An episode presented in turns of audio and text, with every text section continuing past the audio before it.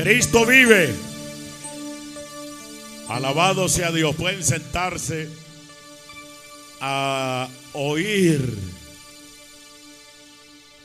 y a pedirle a Dios sabiduría, entendimiento, iluminación del Espíritu Santo para poder comprender su voz. Aleluya. Dios nos habla continuamente, pero necesitamos, la mente natural no puede comprender los designios de Dios. La mente natural no puede comprender la sabiduría de Dios. Por eso es importante pedirle al Espíritu Santo que nos dé iluminación. ¿Que nos dé qué? Iluminación. ¿Qué es la iluminación? ¿Qué será iluminación? Concepto bíblico, teológico, el poder sobrenatural, la, la intervención sobrenatural de Dios a través del Espíritu para poder comprender lo que Dios habla o los misterios de Dios. Dios revela, revela es dar a conocer. Pero tú no puedes comprender la revelación sin la iluminación. Aleluya. Por eso necesitamos iluminación. ¿Necesitamos qué? Iluminación de quién? Del Espíritu. Del Espíritu Santo. Aleluya. Porque si no, no entendemos nada.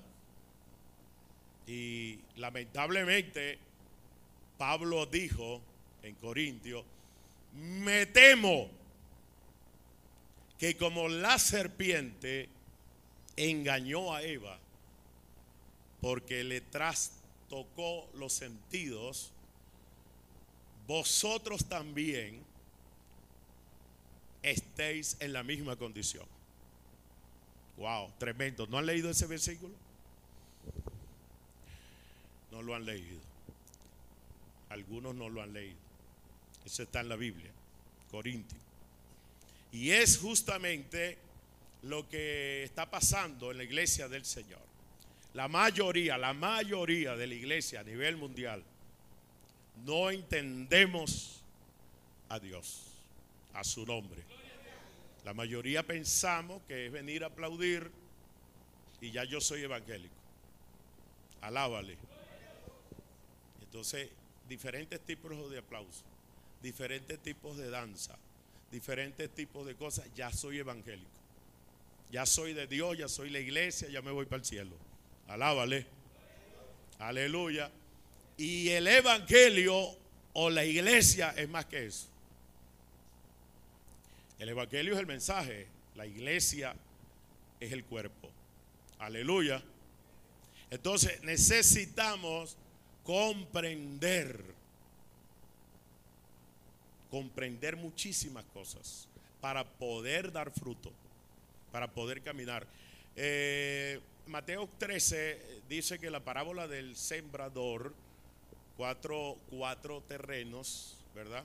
Y el último terreno era el terreno de los que dieron fruto.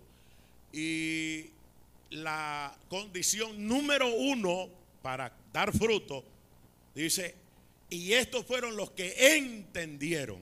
Aleluya. Entendieron y dieron fruto al ciento, al 60 y al 30 por uno. Entonces, requerimos entendimiento.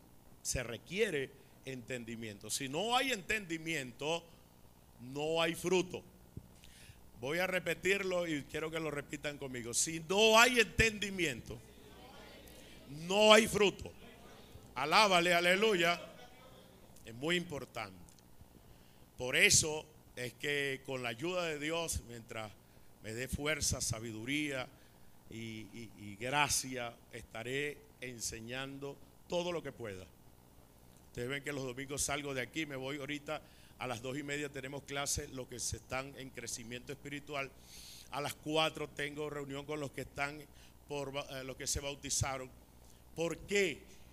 Porque yo sé que la gran mayoría no entienden la Biblia. Alábale. Entonces es mi trabajo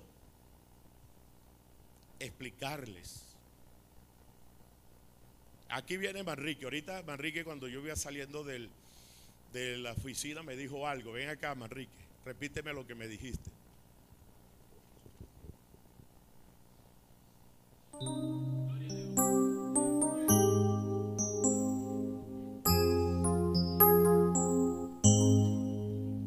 Dios le bendiga, iglesia. Bueno, este, saludando a mi pastor allá, un abrazo y le dije que estoy escuchando las clases de formación espiritual de los días martes. Y escuchando pausadamente, mm, me doy cuenta que hay una gran bendición y una sabiduría allí y que muchos de nosotros, y me meto ahí, no comprendemos y que es necesario esa clase de formación, no solo venir y apuntar, sino practicar y profundizar. Pero tú me dijiste que lo escuchamos, pero no agarramos. A veces escuchamos, eh, por eso el pastor siempre dice, cuadernos, graben, porque a veces escuchamos, pero no entendemos, porque, eh, bueno, tantas cosas. Y es necesario eh, escuchar y entender para crecer. Gracias, ministro. La gloria es del Señor. Uno debe aprender, uno debe aprender para poder usted crecer en la vida, crecer en el Señor y tener fruto y tener éxito, debe ser como los apureños, o al menos una frase que ellos dicen, que ellos son avispados. Uno le dice cualquier cosa y ellos dicen, no, es que yo no me voy a perder esa bendición. Ellos, por ejemplo, te ven que no tienes dónde comer y ellos te preparan rápido la comida. Porque, y eso porque yo soy avispado, porque yo sé que Dios bendice al dador alegre. Aleluya. Ellos son avispados, esa es su palabra. Los apureños son avispados. Es decir, que agarran la bendición. Y, yo quiero que ustedes sean avispados. Sea avispado. ¿Sea qué? Avispado. Agarre. Porque no sabemos cuánto tiempo vamos a estar aquí. Yo no sé cuánto tiempo Dios me tiene a mí aquí. Solo Él lo sabe. Entonces usted debe ser avispado. Aleluya. Dios me habló a mí, me prometió un pueblo. Eso fue una voz que yo escuché por aquí. Me dijo, y tu pueblo, todos ellos serán justos. Claro, para ser justo no se puede ser por justicia propia, es por la justicia de Cristo, ¿no? Pero yo creo que Dios me estaba hablando de un pueblo que iba a tener ciertas características no comunes. No comunes. El pueblo evangélico, yo lo conozco aquí en Venezuela. En otros países no sé. Un día Dios me va a llevar a otras naciones. Eso es profecía de Dios, eso es algo lógico. Por eso les digo, no sé cuánto tiempo Dios me va a tener aquí. Entonces, pero el pueblo evangélico, al menos en Venezuela, yo lo conozco. Y la gran mayoría, la gran mayoría, no comprende en sí qué es el evangelio. Aleluya. Entonces, no es que no sean de Dios, somos de Dios, pero una cosa es ser de Dios y otra cosa es hacerlo de Dios. Actuar como Dios, como si, como lo que Dios quiere. Yo ayer hablaba con mi hermana, mi hermana Doris que está aquí, ellas también están allá frente de una obra, y yo le decía, wow, Doris, yo no entiendo de verdad. Mire, usted los domingos, los domingos, usted se va de aquí de Venezuela, de, de aquí de Caracas, se va a cualquier estado y a la una de la tarde usted no consigue ni un hermano en una iglesia. Y en la tarde decía yo, ¿y qué hacen en la tarde? Nada. ¿Y qué hacemos entre semanas? Aplaudir. Y yo le digo a Dios, Señor, yo le decía a ella, yo no me imagino llegar al cielo, que Dios me pase, a ver Jorge, ¿qué hiciste con el rebaño? Bueno, Señor, pase, hermanito, Juan, pasa. para que le enseñe al Señor qué fue lo que yo te aprendí. Y empieza el hermano a brincar. Esto fue lo que el pastor me enseñó a brincar. Nosotros creemos que la iglesia es para actividades, que Dios me llamó para, yo, para, tener actividades. Aleluya.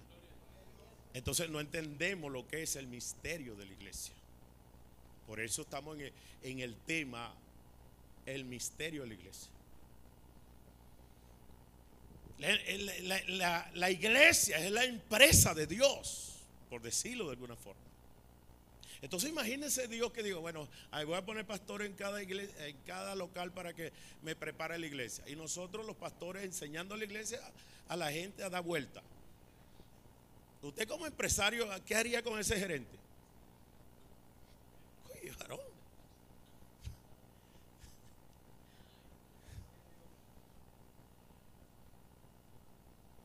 Gloria al Señor.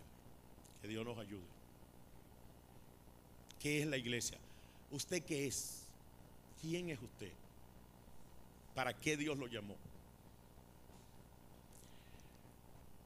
La Biblia, entre otras calificaciones que, nos da a nosotros como iglesia, dice que nosotros somos un cuerpo. La, la pregunta sería, ¿cómo nosotros llegamos a ser un cuerpo? ¿Cómo es que nosotros somos un cuerpo? ¿Cómo llegamos nosotros a ser un cuerpo? Y si somos un cuerpo, ¿cómo funcionamos? ¿Cómo operamos como cuerpo? Aleluya. Vamos hoy a, hablar un poco acerca de cómo nosotros fue que llegamos a ser un cuerpo o somos un cuerpo. La próxima semana hablaré con la ayuda de Dios, de las participaciones que usted tiene como miembro del cuerpo. Que tampoco la iglesia evangélica lo practicamos. Porque apenas alguien hace algo, o Dios lo usa en algo que no entendemos y empezamos a atacarlo. Entonces, estamos actuando como si no fuera del cuerpo, contra el propio cuerpo, a su nombre. Aleluya. Si usted va a las reuniones de pastores, de ministros, usted va a quedar asustado. Es lo que nos decía el pastor Brito. Yo, yo, yo, nada más me quedaba callado. Ahora me tocó a mí y yo y ahora yo no es que ando asustado, pero sí ando alerta a su nombre. Alábale. Porque el mismo cuerpo se ataca como enfermedades autoinmunes. Alábale a su nombre. Aleluya.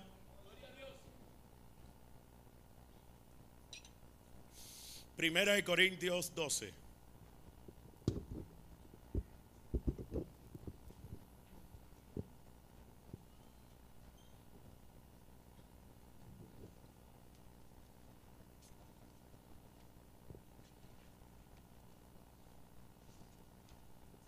Aleluya.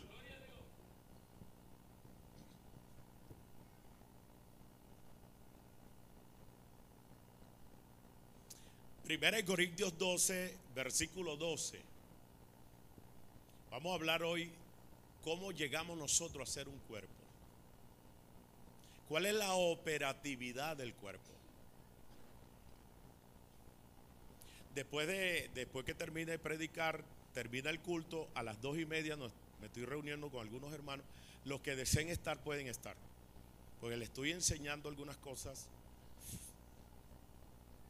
muy fundamentales para que usted pueda crecer, para que usted pueda comprender cómo es la vida espiritual, cómo es que el espíritu trabaja en nosotros, cómo trabaja en el espíritu, cómo trabaja el alma y cómo trabaja el cuerpo. Aleluya. ¿Cómo, cómo empieza la vida espiritual en tu espíritu? ¿Cómo debe proseguir al alma y cómo debe obedecer el cuerpo? Alábale que Él vive. La Biblia dice de la siguiente manera. Dice, porque así como el cuerpo es uno y tiene muchos miembros, pero no todos los miembros del cuerpo, siendo muchos, son un solo cuerpo. Así también Cristo. Dice, aquí está algo sumamente importante. Dice, porque por un solo espíritu fuimos todos bautizados en un cuerpo. Sean judíos o griegos, sean esclavos o libres, y a todos se nos dio a beber de un mismo espíritu. Aleluya. Ok. Importante que Dios del pueblo judío y del pueblo gentil llama hombres y mujeres y dice que de ambos Dios hace un solo cuerpo. Aleluya. Ya no eres judío, ya no eres gentil, ya eres cuerpo de Cristo. Aleluya. Ok.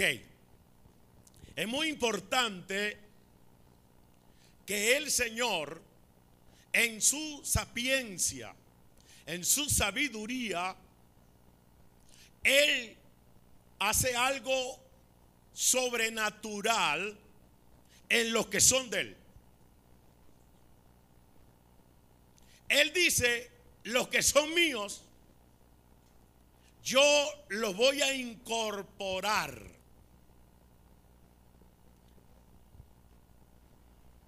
Y los voy a integrar para que operen, para que operen como un solo cuerpo, del cual Cristo es, ¿quién es nuestra cabeza? Cristo. Somos el cuerpo y Cristo es la cabeza. El cuerpo sin cabeza, como un cuerpo sin cabeza. Un cuerpo sin cabeza es un cuerpo inoperante. Es un cuerpo que no tiene forma de funcionar porque la cabeza es la que dirige el cuerpo. Aleluya. Entonces es importante que nosotros sepamos que hay una cabeza que se llama Cristo Jesús. Y si hay una cabeza, tiene que haber un cuerpo. Porque una cabeza sin cuerpo, ¿cómo sería eso? Aleluya. Ok, entonces hay una cabeza que tiene cuerpo. Hay un cuerpo que tiene cabeza. A su nombre. Nosotros somos el cuerpo. Ahora dice aquí en el versículo 13, dice, porque por un solo espíritu, ese espíritu cuál es? El Espíritu Santo. Por un solo espíritu. Notamos aquí que lo que Dios hace, lo que Él diseña, está fundamentado por un espíritu. Aleluya. Pero no es cualquier espíritu, es el espíritu de Dios. Aleluya. Todo lo que se maneja en esta tierra, religioso, que no sea operado por el Espíritu, es por otro Espíritu. Alábale. Aleluya. Todas las religiones, en todas las religiones opera un Espíritu. Pero en el cuerpo opera el Espíritu Santo. Aleluya. Alábale que Él vive. Aleluya.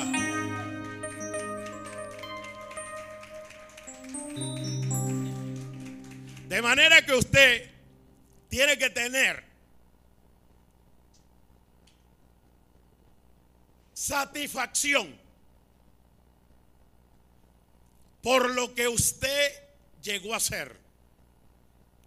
Porque lo que llegó a ser usted no fue por la religión, ni fue por la tradición de papá y mamá, ni fue por lo que la gente inventó, sino por el Espíritu Santo. Aleluya.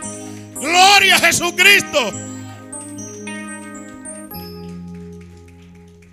Por un solo espíritu. Tenemos Padre, Hijo y Espíritu Santo. Por un solo espíritu fuimos todos bautizados en un cuerpo. El Espíritu Santo es quien toma a la persona.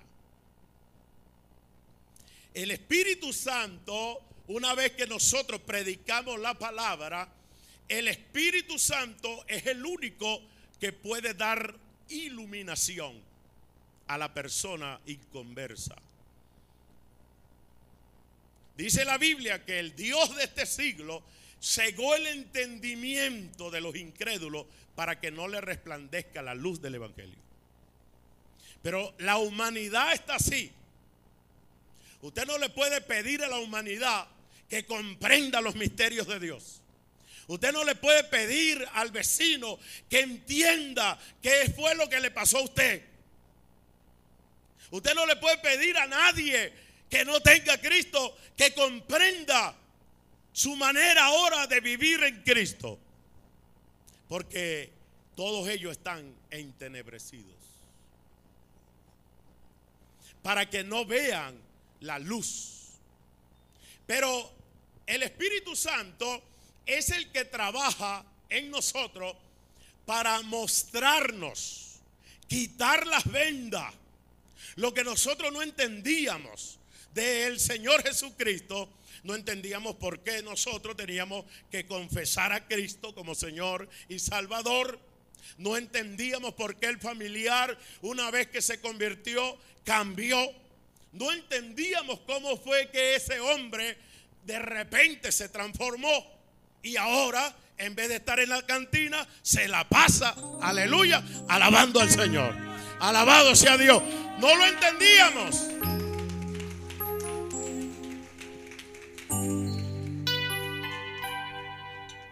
Pero el Espíritu Santo es el que tiene el ministerio de la iluminación. Y el Espíritu de Dios cuando... Esto es otro misterio que le voy a decir. Este, cuando, cuando Dios sabe quién se va a salvar. Y el Espíritu Santo cuando está alguien que se va a salvar, que alguien le está predicando, el Espíritu Santo hace la operación de la iluminación. Y te comienza a sacar la religión de la cabeza. Y te comienza a sacar la mentira de la cabeza. Y comienza el toque del Espíritu Santo en tu vida. ¿Usted lo recuerda? ¿Usted recuerda ese día que usted pudo ver a Cristo morir por usted? Yo lo recuerdo como si fuera ayer sábado 2 de mayo de 1987. Era imposible dejar de llorar. No podía contenerme. Porque cuando el Espíritu Santo trabaja en nosotros, ya se quita el corazón duro. Aquel que es tosco, aquel que es incrédulo, el Espíritu Santo hace la obra de la iluminación y después hace la obra de redarguirte de pecado. Y luego hace la obra de convencerte de pecado. Y luego cuando nosotros, cuando nosotros venimos y confesamos a Cristo, hace la obra en nosotros de operar el milagro de la regeneración. Aleluya. Te regenera. Regenerar es hacerte nuevo. Dios no repara cacharro. Aleluya. Dios te hace nuevo en el espíritu. Tú tienes un espíritu nuevo. Tú tienes a alguien nuevo ahí dentro de ti. Si eres de Dios. Y si no eres, hoy cambia el hombre viejo por un hombre nuevo que el Espíritu Santo va a hacer hoy. Aleluya.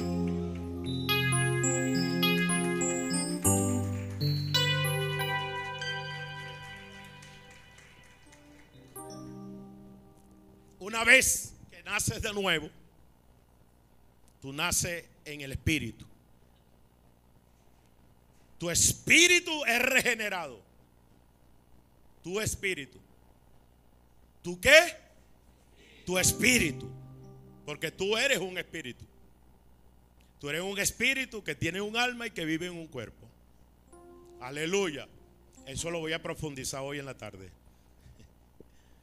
¿Cómo es que, cuál es el proceso de ahí en adelante? Pero hoy, los que están aquí que no tienen a Cristo, díganle al Señor, el Espíritu Santo te trajo hoy aquí. No es que a ti te convenció alguien para que un domingo tú estuvieras aquí. Es que el Espíritu Santo fue el que usó a esa persona para traerte. Y hoy, aunque ahora hay una pelea por ti en los aires, porque Satanás no te quiere dejar. Satanás no te quiere soltar, pero más poderoso es el Espíritu Santo. Aleluya, aleluya, aleluya. Alabado sea Dios. Hoy tienes que nacer de nuevo. Alabado sea Dios. Ya Cristo viene y hay algo grande que está sucediendo en el mundo entero. Los que son de Dios se van a venir con Dios. Aleluya. Por eso es que no podemos, hermano, retroceder. Usted no puede descuidarse. Usted no puede eh, andar distraído. Usted tiene que andar enfocado en el Señor para que su vida empiece a dar fruto. Y luego, cuando le, usted race de nuevo,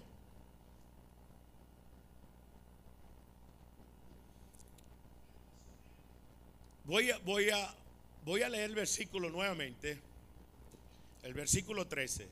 Dice, porque por un solo espíritu fuimos todos bautizados en un cuerpo. Sean judíos o griegos, sean esclavos o libres, y a todos se nos dio a beber de un mismo espíritu.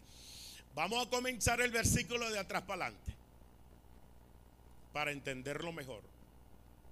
Se nos dio a beber de un mismo espíritu. Aleluya. Es una figura que usa el Señor para que usted comprenda que usted, su esencia interna, su esencia interna, mejor dicho, su espíritu, su espíritu, ¿su qué? Su espíritu, su ente espiritual más profundo, el que tiene comunión con Dios, el que puede tener comunión con Dios. De manera sobrenatural, Dios, una vez que confiesa a Cristo, usted y yo tomamos, tomamos, ingerimos, participamos, se nos es dado a beber. Aleluya. Cuando tú bebes algo, ese algo se convierte en parte de tú, de, de ti. Ya está dentro de ti. Va a tocar lo más profundo de ti. Pero a diferencia de cualquier sustancia natural que puede quedarse en ti o puede ser expulsada de ti, el Espíritu Santo, una vez que nosotros lo tomamos, aleluya, tenemos fusión, contacto con Él. Él nos da todo lo que Dios, lo que Cristo ganó Y lo que Dios quiere que nosotros bebamos de lo que Cristo quiere compartir con nosotros. Entre otras, nada más y nada menos. Cuando nosotros tomamos del Espíritu, tomamos la vida eterna. Aleluya. Tomamos la vida de Dios. Tomamos algo que nunca será destruido. Tomamos una esencia que Pedro dice, la naturaleza divina. Aleluya. La gente cree que esto es religión. De que esto que cuando tú empiezas y que lloras y que confiesas a Cristo, que tú eres un débil. La gente ignora lo que está sucediendo en tu espíritu. Lo que está sucediendo en tu espíritu es que tú estás recibiendo naturaleza de Dios, vida eterna, vida de Dios, aleluya, y que nunca jamás podrá ser igual, aleluya.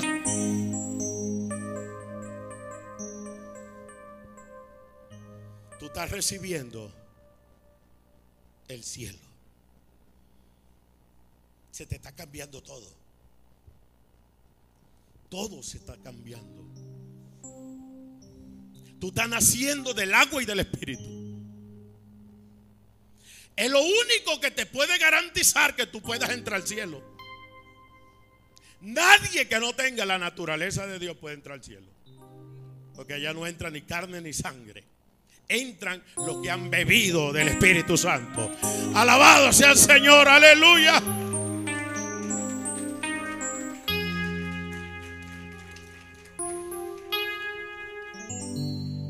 Beber de Él, del Espíritu, es tomar la vida de Cristo. Lo voy a repetir. Beber de Él, del Espíritu, es tomar la misma vida de Cristo en ti. En tu espíritu. Eso te hace a ti único. Tú puedes ser lo que sea por fuera, pero por dentro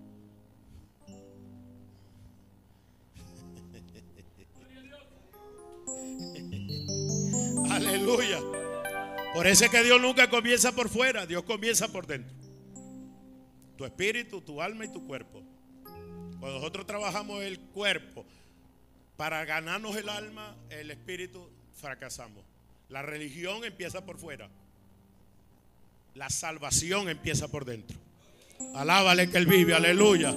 Alábale que Él vive, aleluya. Alábale.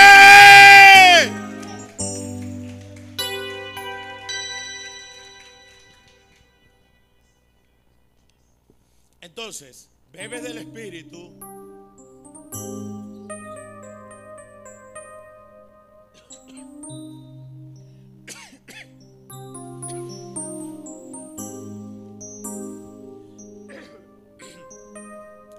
Recibes nueva naturaleza.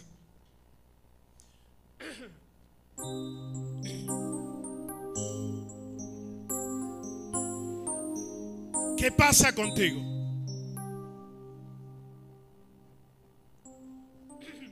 Una vez que tú eres certificado con un solo propietario. Por eso también nos habla la Biblia en Efesios que el Espíritu Santo con el cual fuiste sellado. Con el cual, atención, con el cual fuiste sellado. ¿Cuántos están sellados por el Señor? Dice que el Espíritu es las jarras, arras del son las arras del Espíritu. Las arras son el adelanto. Tú bebes de Él y empiezas a sentir el cielo en la tierra. Ya tú no ves a Dios, ya tú no sientes que Dios está allá lejos. Dios está dentro de ti. Dios Padre es Dios por nosotros. Dios Hijo es Dios con nosotros. Y Dios Espíritu Santo es Dios en nosotros. Aleluya. Ya tú sabes que el trono de Dios está en el cielo.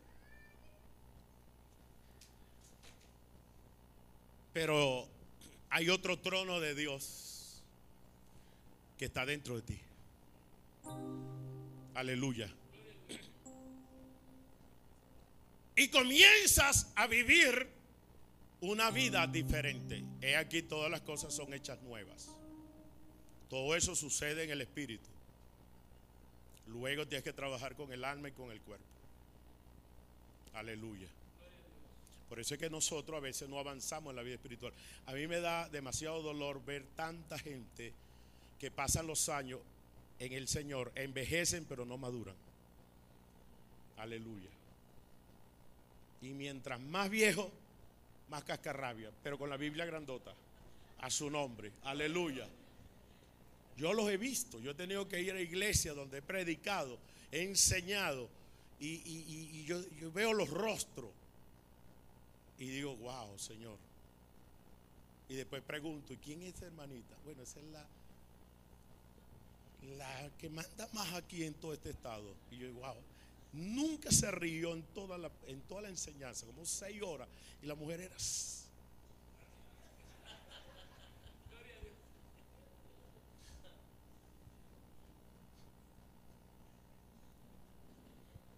No saluda a nadie, no ve a nadie.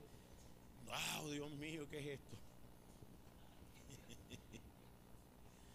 Aleluya. Dios está serio.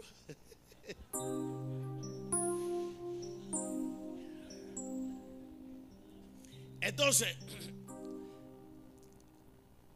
el sello del Espíritu, o sea, tú tomas de Él, recibes la vida de Dios, la vida eterna. La vida de Dios es la vida eterna. La vida eterna es una vida indestructible. ¿Es una vida qué? Indestructible. Aleluya. Entonces, eh, te sella el Espíritu. Porque dice, esta es propiedad. Donde el Espíritu Santo mora. Oiga esto, el Espíritu Santo nunca puede morar en algo o en alguien que no sea su propiedad. Pero cuando alguien es su propiedad, nadie puede impedir que te ponga el sello. Aleluya. Y el sello es para que tú vayas disfrutando algo de la vida que vas a vivir en el cielo. Alábale. Por eso, hermano, en el Señor Pablo dijo que el reino de los cielos no es comida ni bebida, sino paz y gozo, gozo, gozo, gozo en el Espíritu. Aleluya.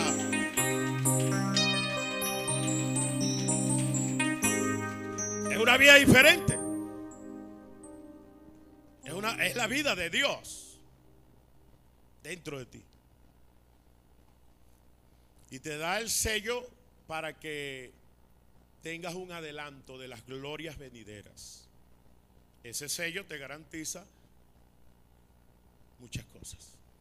Después hablamos más de eso. Ahora, cuando tú eres, tú bebes, eres trasladado. Lo siguiente que sucede, cuando tú eres, bebes del Espíritu, eres sellado por el Espíritu, tú no puedes permanecer en el mismo lugar. Aleluya. En el campo espiritual, en el estatus espiritual. La gente está en prisiones de oscuridad. La gente está en el lodo. Y tú, una vez que el Espíritu llega a ti, tú eres trasladado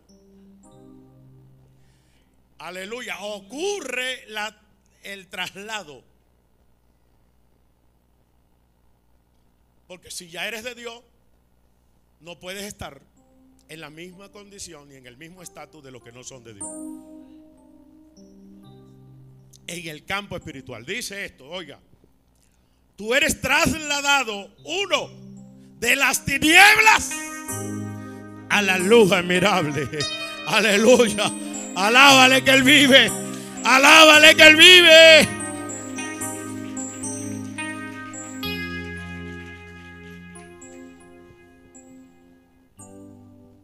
Uno, dos.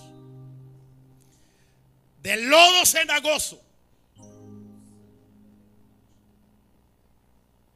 Dije lodo cenagoso, donde nosotros nos revolcábamos en el pecado. El diablo hacía lo que sea con nosotros. Lodo cenagoso, como los cerdos. Del lodo cenagoso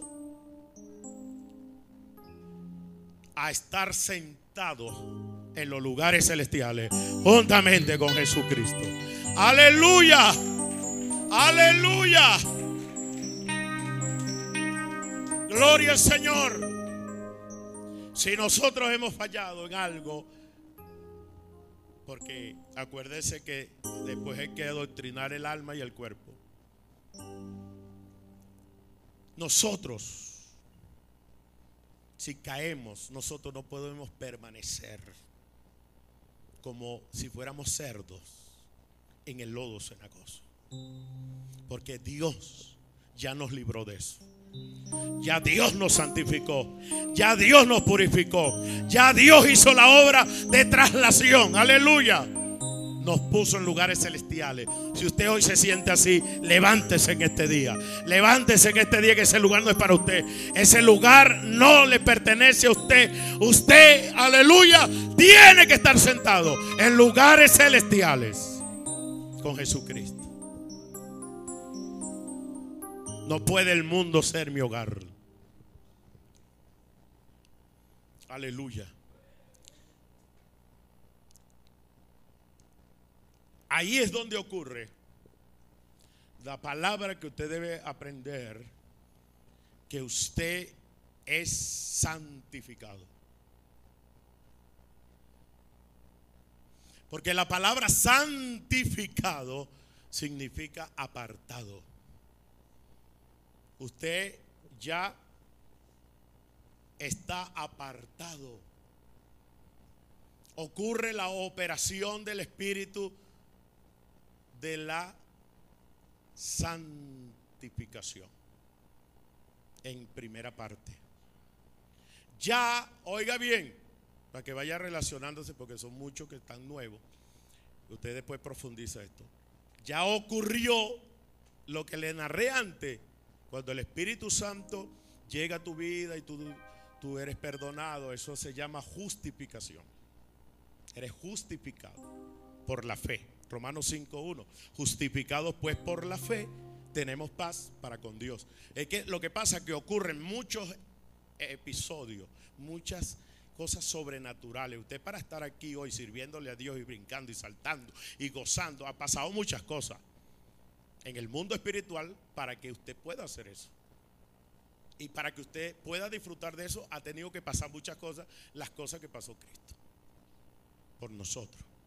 Nosotros como vemos que todo, como todo pareciera así, que, es una religión, que yo voy para la iglesia, que yo cumplo con un horario, y nos hacemos la idea que esta es la iglesia,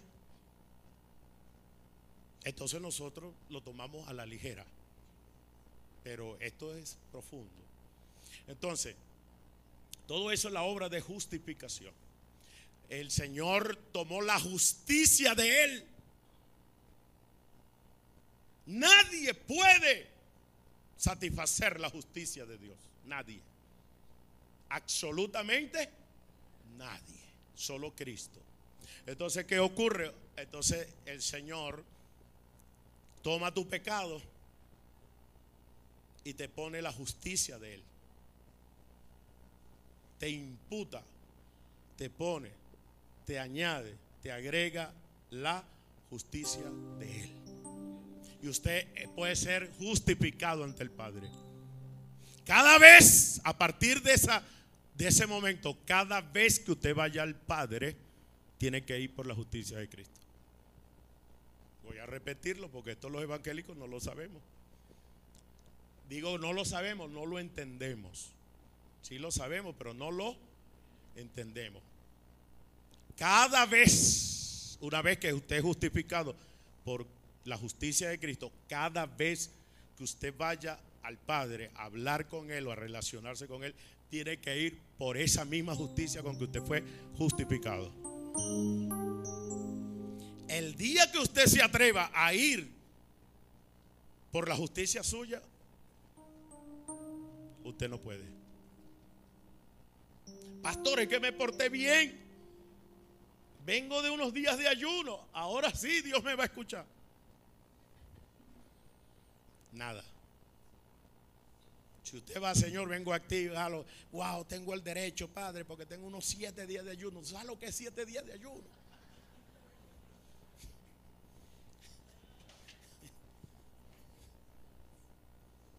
A su nombre. Nunca, nunca haga eso, jamás. Yo veo, a veces escucho oraciones que son rayando en la justicia propia. Usted no haga eso jamás porque usted se le, se le cierra el cielo. Usted siempre tiene que ir por la justicia de Cristo. Siempre. Se porte mal o se porte bien. Voy a repetirlo porque hay evangélicos que no entienden esto. Se porte mal o se porte bien.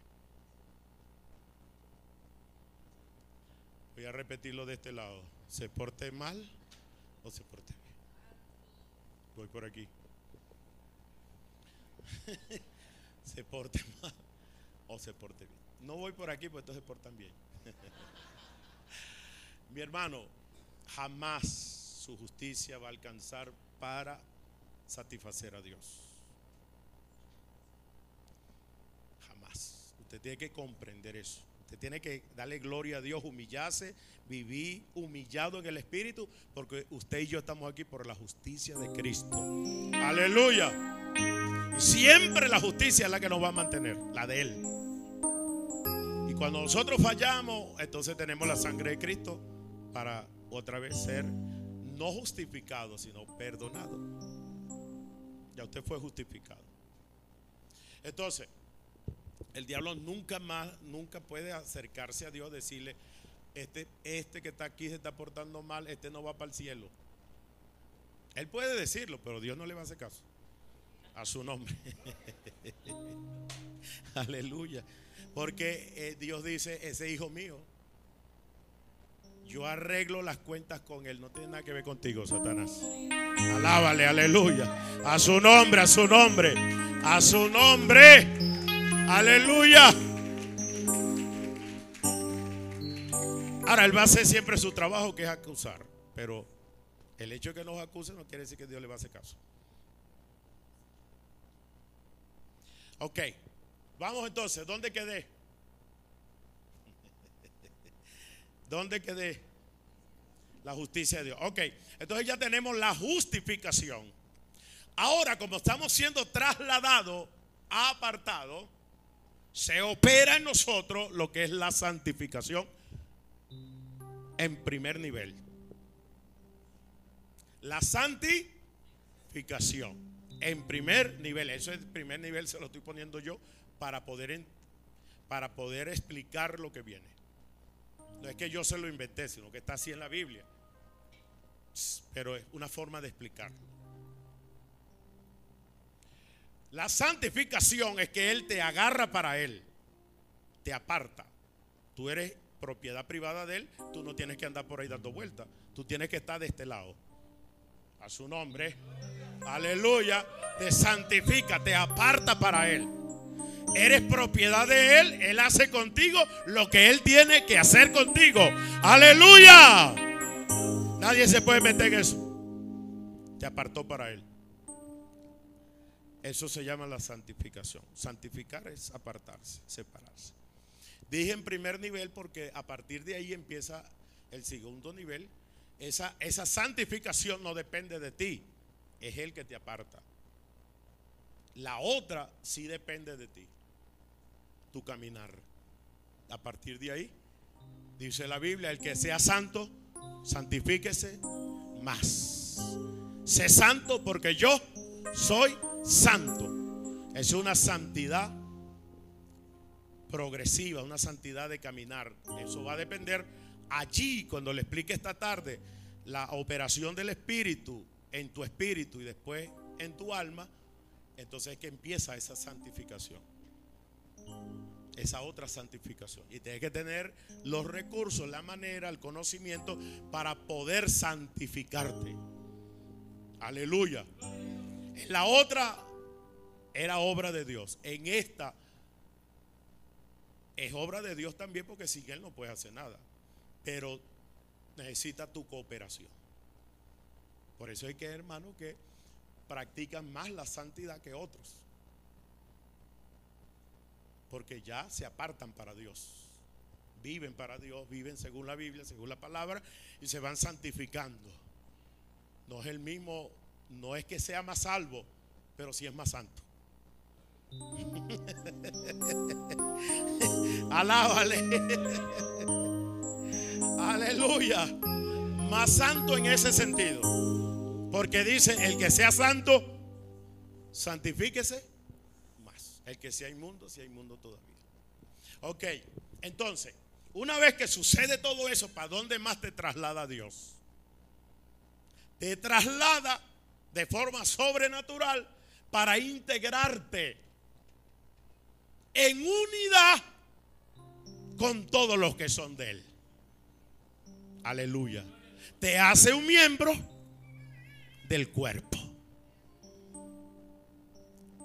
Es ahí donde dice aquí, y a todos se nos dio a beber de un mismo espíritu. Ya expliqué ese. Pero ahora opera como comienza el, el pasaje. Dice, porque por un solo espíritu fuimos todos bautizados en un solo cuerpo. Cuando sucede toda esta operación divina, entonces el Señor te bautiza. Aleluya. Te bautiza en un mismo cuerpo. Esto es una figura. Esto no tiene que ver con el bautismo que nosotros hicimos hace unos sábados. Esta es una figura que te quiere decir, te sumerge. ¿De qué? Te sumerge en el mismo lugar o en, el, en la misma sincronía donde están ya todos aquellos que llegaron antes que tú. Te mete con ellos.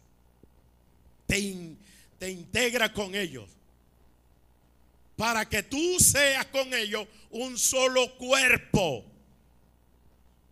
Para que tú aprendas como un cuerpo a tener pertenencia, sentido de pertenencia.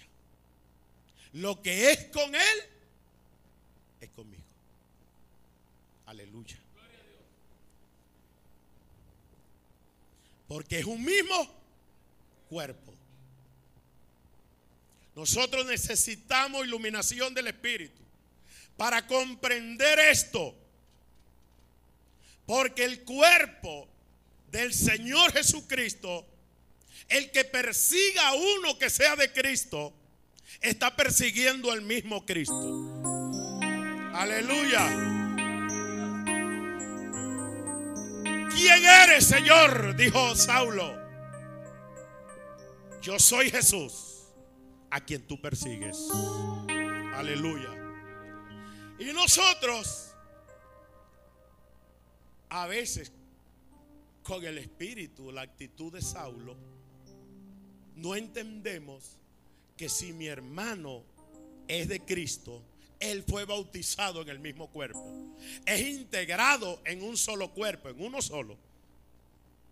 Un solo cuerpo. Y es miembro de un mismo cada vez que yo me levante o me levanto para golpear a mi hermano, a mi hermana, para destruirlo, para avergonzarlo, para achicarlo, para hacerle daño, yo lo estoy haciendo daño al mismo cuerpo del Señor Jesucristo.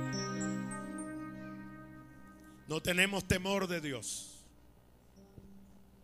porque yo creo que no hay más, más, más golpes y porrazos que en la iglesia del Señor. Parecemos como cuando eh, Saúl y Jacob se golpeaban en el vientre. Tú eres de esta iglesia, tú eres de este concilio, tú eres de aquí, tú eres esto, no sé qué. golpe y porrazo. Y eso es una de las cosas más tremendas que estamos nosotros viviendo. Yo creo que no hay WhatsApp ni redes más carnales y diabólicas que la que nosotros participamos. Yo no veo a los santeros maldiciéndose ellos mismos, condenándose ellos mismos. Pero sí veo a los santos matándose, destruyéndose unos a otros. Eso es no tener temor de Dios, reverencia al Espíritu de Dios, no tener revelación, iluminación del cuerpo de Cristo. Aleluya. Ok, los santeros todos se protegen ellos mismos y los santos nos acuchillamos nosotros. Una vez, mira, las redes de los evangélicos, que el Señor reprenda al diablo. Yo me reuní hace como cuatro años, bueno, ahí está, ahí fuimos con el abogado Ronald a una reunión con, con un político de alto nivel. Y una de las cosas que él nos decía, nosotros tenemos las redes de los evangélicos. Y eso yo, nosotros, yo, él en su cargo nuevo eh, tenía acceso a eso. Y me decía, una vez que yo le expliqué, porque él no entendía cosas, y yo tuve que explicarle algunas cosas.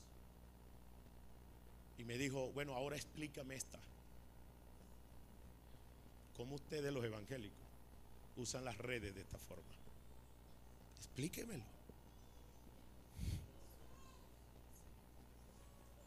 Hice todo el esfuerzo que pude. Me habló de unos hombres de Dios, yo los defendí. Gracias al Señor. Mira, eso no es así, esto es así, así, así. Pero después, después sí ya me dijo, bueno, pero ahora explícame esta, pues. ¿Cómo ustedes los evangélicos usan las redes de esta forma? Ustedes no saben que lo podemos poner. Si nosotros quisiéramos, porque están, esto no parece evangélico. Ni nosotros hacemos eso. A su nombre. Yo creo que no es bueno ahorita aplaudir sino llorar. Entonces, ¿de qué cuerpo estamos hablando? Tenemos que sanear eso. Ese atropello que tenemos unos con otros.